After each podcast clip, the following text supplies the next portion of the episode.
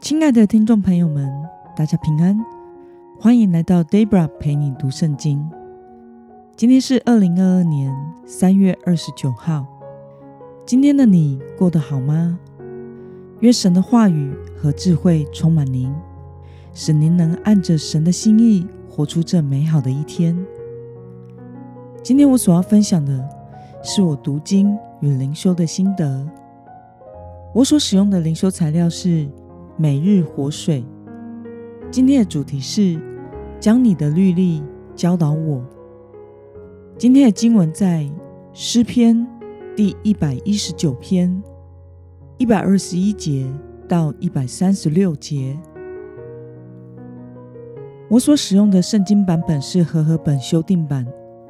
那么，我们就先来读圣经喽。我行公平和公义。求你不要撇下我，交给欺压我的人。求你保证你的仆人得福，不容骄傲的人欺压我。我因盼望你的救恩和你公义的言语，眼睛失明。求你照你的慈爱待仆人，将你的律例教导我。我是你的仆人，求你赐我悟性。得以认识你的法度，这是耶和华采取行动的时候，因人废弃了你的律法，所以我喜爱你的命令，胜于金子，更胜于纯金。你的一切训词，在万事上我都以为正直，我恨恶一切虚假的行径。你的法度奇妙，所以我一心谨守。你的话一开启，就发出亮光，使愚蒙人通达。我大大张口，呼吸急促，因我切慕你的命令。求你转向我，怜悯我，就像你待那些喜爱你名的人。求你用你的言语，使我脚步稳健。不容罪孽辖制我，求你救我脱离人的欺压。我要遵守你的训词。求你使你的脸像仆人发光，又将你的律例教导我。我的眼睛流泪成河，因为他们不守你的律法。让我们来观察今天的经文内容。诗人向主祈求什么呢？我们从今天的经文一百二十一、一百二十四以及一百三十五节可以看到，诗人求神不要撇下他，将他交给欺压他的人，并且求神照着主的慈爱来待他，将主的律例教导他明白，并且脸向他发光。那么诗人。泪流成河的原因是什么呢？我们从经文中的一百三十六节可以看到，诗人为着那些不守神律法的人流泪成河。让我们来思考与默想：为什么诗人祈求神教导他，使他能明白神的话语呢？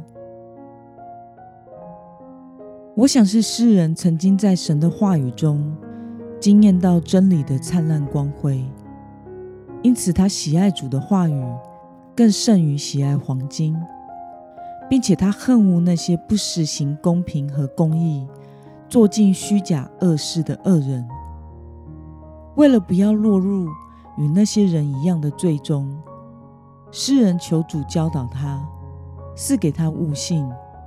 使他得以明白神的律例，认识神的法度，使他可以稳健的站在神的话语上，而不被罪孽所捆绑。那么，看到诗人为了不遵守律法的人感到悲伤，你有什么样的感想呢？如同喜爱花的人看到花儿遭到践踏，会心痛。当如此渴慕主话语的诗人看见那些不守神律法的人时，心中就涌出神圣的悲伤，为着那些不尊重也不渴慕神话语的人流泪痛苦。其实，在现代的我们也是一样的，即使是在圣灵的时代了，在教会中，还是有许多信徒不明白也不渴慕神的话语。我也时常为此心痛，也警醒自己。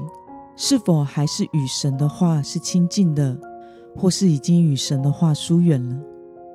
神的话是否还是我生命中的根基呢？我深感到基督徒必须要充分的理解神所启示的话语，并且以神的话来过生活。身为教会教导真理的侍奉者，我们也需要以神的话语为根基。来建造以基督为中心的信仰群体。当我们都能正确的理解，并且以遵行神话语为乐时，我们就可以得着属神的生命，并且按着神所赐给我们的智慧，成为在信心中坚定不移的人。那么，今天的经文可以带给我们什么样的决心与应用呢？让我们试着回顾我们过往的生活，是否按照神的话语来过生活呢？神的话在我们生命中的重要程度有多少呢？为了能更亲近神、认识神的话，从中学习真正的智慧，并且获得属灵的生命，今天的你决心要怎么做呢？让我们一同来祷告。亲爱的天父上帝，感谢你透过今天诗人的祷告，使我们看到他对你话语的渴慕，以及为了人们不遵守也不渴慕你的话语而悲伤。